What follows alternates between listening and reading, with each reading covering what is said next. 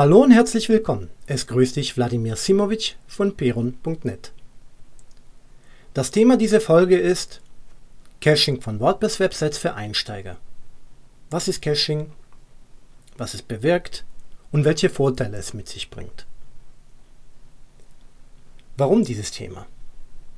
Mir ist neulich beim Gespräch mit einem Kunden aufgefallen, dass man nicht ganz die richtige Vorstellung von Caching hat und dadurch unter anderem auch falsche Erwartungen an das System entstehen können. Das war nicht das erste Mal, dass mir das aufgefallen war.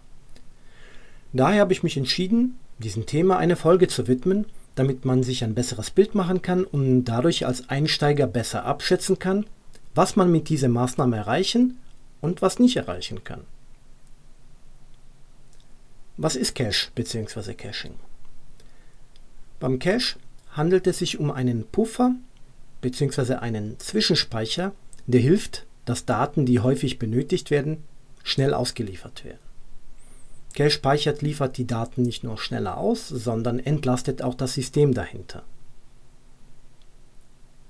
Welche Arten von Caching existieren? Cache-Systeme existieren in verschiedenen Varianten. Unter anderem gibt es eine grobe Aufteilung in hardware- und softwareseitige Cache-Systeme. Vielen von uns dürften die Caches von den Prozessoren oder den Festplatten bekannt sein. Das wären zwei prominente Vertreter von Hardware-Caches. Ich allerdings konzentriere mich in dieser Folge lediglich auf zwei Varianten von Cache, und zwar auf zwei Varianten von Software-Cache. Den Browser-Cache zum ersten und zum zweiten den Cache auf den Webserver, was in WordPress durch diverse Caching-Plugins generiert wird. Schauen wir uns zuerst den Browser-Cache an. Nehmen wir mal an, du besuchst zum ersten Mal eine Webseite. Dein Webbrowser fordert die Webseite an und der Webserver liefert die aus. All die referenzierten Komponenten, also die Bilder, Skripte, CSS-Dateien und so weiter, speichert der Browser in der Regel im eigenen Cache ab. Beim nächsten Besuch lädt der Browser dann nicht mehr die Komponenten herunter, sondern holt diese aus dem eigenen Cache hervor, was in aller Regel performanter ist. Hier gibt es zwar eine Möglichkeit, den Vorgang zu optimieren, damit bei einem erneuten Besuch der Webserver und Browser nicht noch einmal kommunizieren müssen, ob auch die gecachten Komponenten der Webseite noch aktuell sind. Stichwort hierfür wäre bedingte HTTP-Anfragen. Aber um das Ganze nicht zu verkomplizieren, lassen wir das erstmal beiseite. Soviel zum Thema Browser Cache. Beim Cache auf den Webserver wird von den einzelnen Unterseiten der WordPress-Installation ein statisches Abbild dieser Unterseiten generiert. Wenn ein Besucher deine WordPress-Webseite aufruft und dort kein Caching-Plugin aktiv ist, dann wird in einem Zusammenspiel des Webservers von PHP und der Datenbank die einzelne Unterseite zusammengesetzt und erst dann an den Browser ausgeliefert. Ist allerdings ein Caching-Plugin aktiv, dann wird diese Unterseite bzw. ihr statisches Abbild sofort ausgeliefert, was natürlich performanter und serverschonender ist. Ich versuche das jetzt mit einem äh, mit Hilfe einer Analogie aus dem realen Leben etwas zu verdeutlichen. Stelle dir vor, du hast Hunger, Hunger auf eine Pizza und begibst dich zu deinem bevorzugten italienischen Restaurant. Du kommst dort an und entscheidest erst dort, welche Pizza du nehmen möchtest.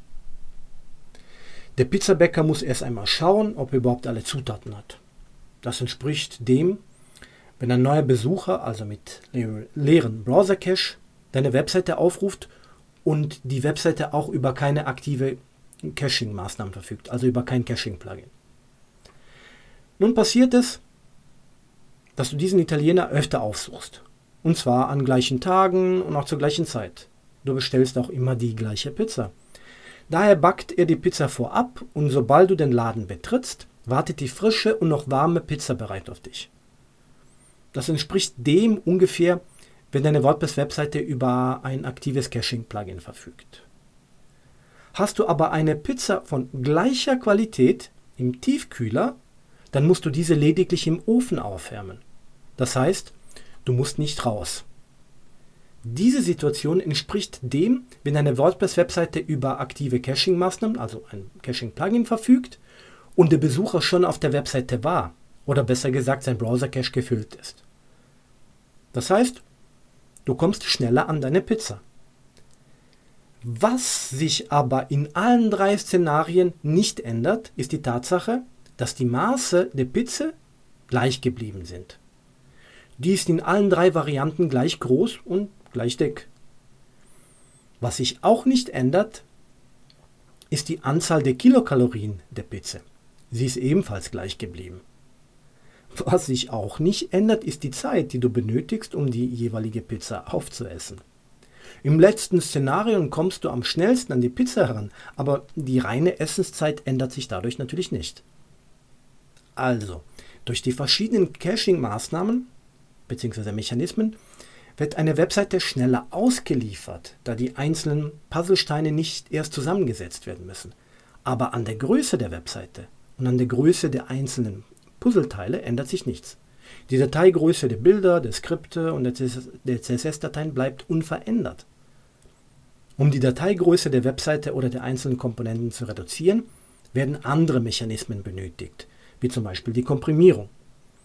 Diese Mechanismen können zum Umfang eines Caching-Plugins dazugehören, haben aber nichts mit Caching an sich zu tun.